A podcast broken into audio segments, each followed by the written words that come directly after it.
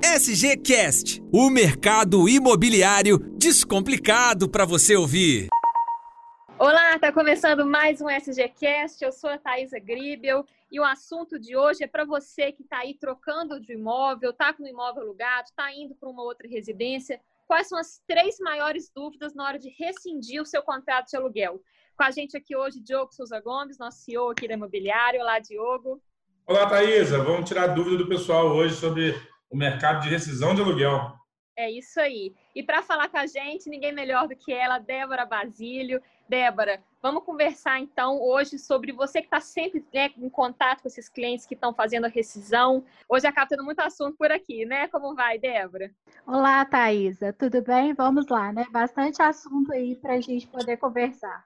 A palavra rescisão normalmente traz para a gente um, um, um, uma sensação de que assim está quebrando o contrato ou está ou tá rescindindo por, alguma, por algum motivo ruim, né? Mas no nosso meio, rescisão é só a finalização do contrato, né? A pessoa decidiu mudar, então vai finalizar.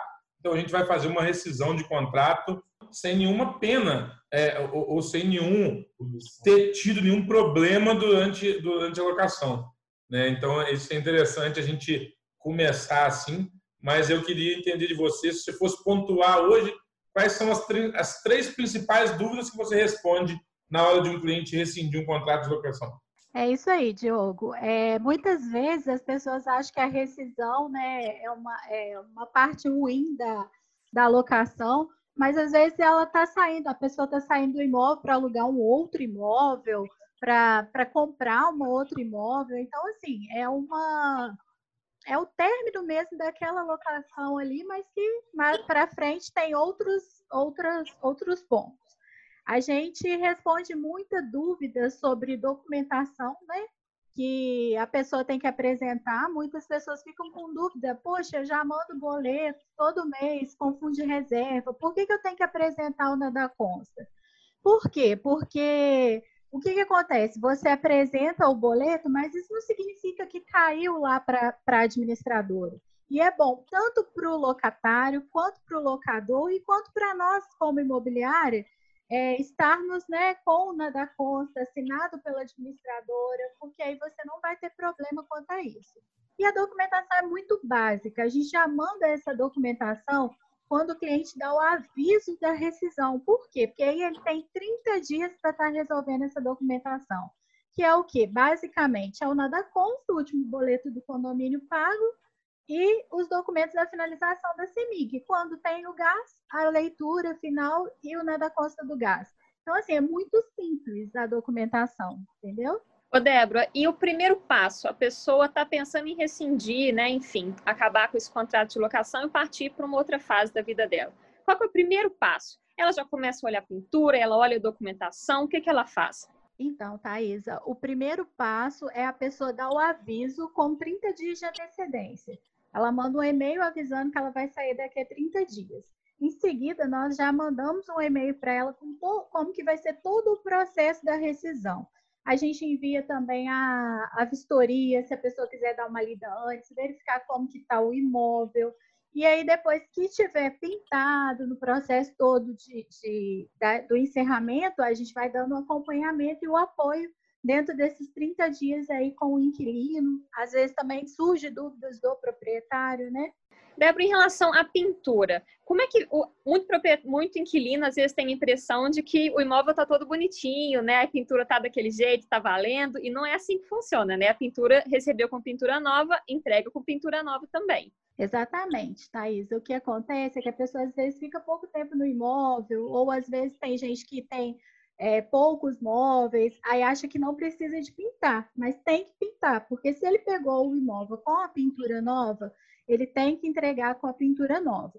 Quando nós avisamos para o inquilino é, a documentação, um dos passos também é que a gente manda o telefone de dois contatos de prestador de serviço. Por quê? Porque ele pinta, ele sabe como que é o processo todo da entrega.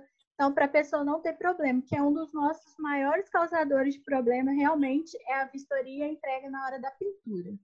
É, hoje a gente adota, a gente estou nesse mercado há 23 anos é, e a gente teve muito problema lá no início em relação a, a exatamente essa entrega do imóvel, porque ah, tem coisa que é muito subjetiva. Né? Quando a gente fala em pintura boa, o que é uma pintura boa para mim não necessariamente é uma pintura boa para você. Ou o que é limpo para mim nem sempre é o limpo para você. Então a gente começou a adotar alguns anos de que a gente só aluga o imóvel com pintura nova. Então isso dá para a gente a tranquilidade de que quando a gente vai receber esse imóvel de volta, independente do tempo que o cliente utilizar o imóvel, vai ser também uma pintura nova. Então, isso diminui muito o atrito entre os clientes quando isso já é conversado lá atrás. Né? Então, você sabe que está pegando um imóvel com pintura nova e que você vai ter que devolver esse imóvel também com pintura nova. Se você morar um mês ou se você morar é, 12, 10 anos, você vai ter que pintar esse imóvel no final da locação.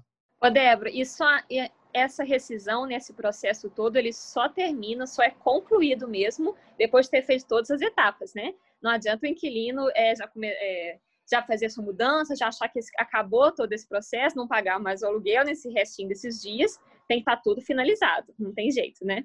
É, a gente vai fazer né, os cálculos finais até o dia que o inquilino entregar realmente a chave, que for vistoriado, que tiver tudo ok, e que ele também entregar a documentação, porque às vezes acontece o quê? O vistoriador vai, faz a vistoria, está tudo ok, mas ele ainda não mandou a documentação, então não está finalizado, só vai finalizar a partir do momento que ele mandar a documentação, vistoria estiver ok e pagamento final ok. Aí vai estar finalizado, a gente manda o distrato, cancela é, as garantias se forem necessárias, aí sim estará finalizado o contrato. Isso, é, isso é interessante, Thaisa. Só para a gente finalizar, a pessoa precisa entender o seguinte: o aluguel não é mensal. Por mais que esteja convencionado de que a gente cobra o aluguel mensal, o aluguel ele é sempre proporcional ao tempo que se fica no imóvel. Então, como a lei exige hoje que a gente defina a entrega com 30 dias de antecedência, então vamos supor, meu aluguel vence todo dia 10, mas eu paguei o aluguel e no dia 20 agora eu decidi que eu não vou morar mais lá. Então, no dia 20, eu aviso que vou entregar daqui a 30 dias. Então, muita gente tem essa dúvida de, poxa, então eu pago até dia 10 e tenho que sair antes, ou eu, eu fico até dia 20. Então, as pessoas precisam entender que o cálculo do aluguel é diário. Sempre você vai pagar proporcional, seja para mais ou seja para menos, até o dia da sua entrega definitiva.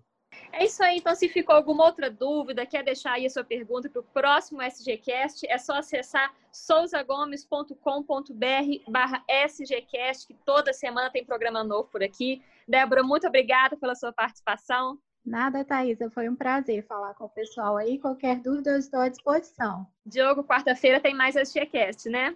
Isso aí. Toda quarta-feira tem SGCast da Souza Gomes no ar. É isso aí. Um abraço e até a próxima.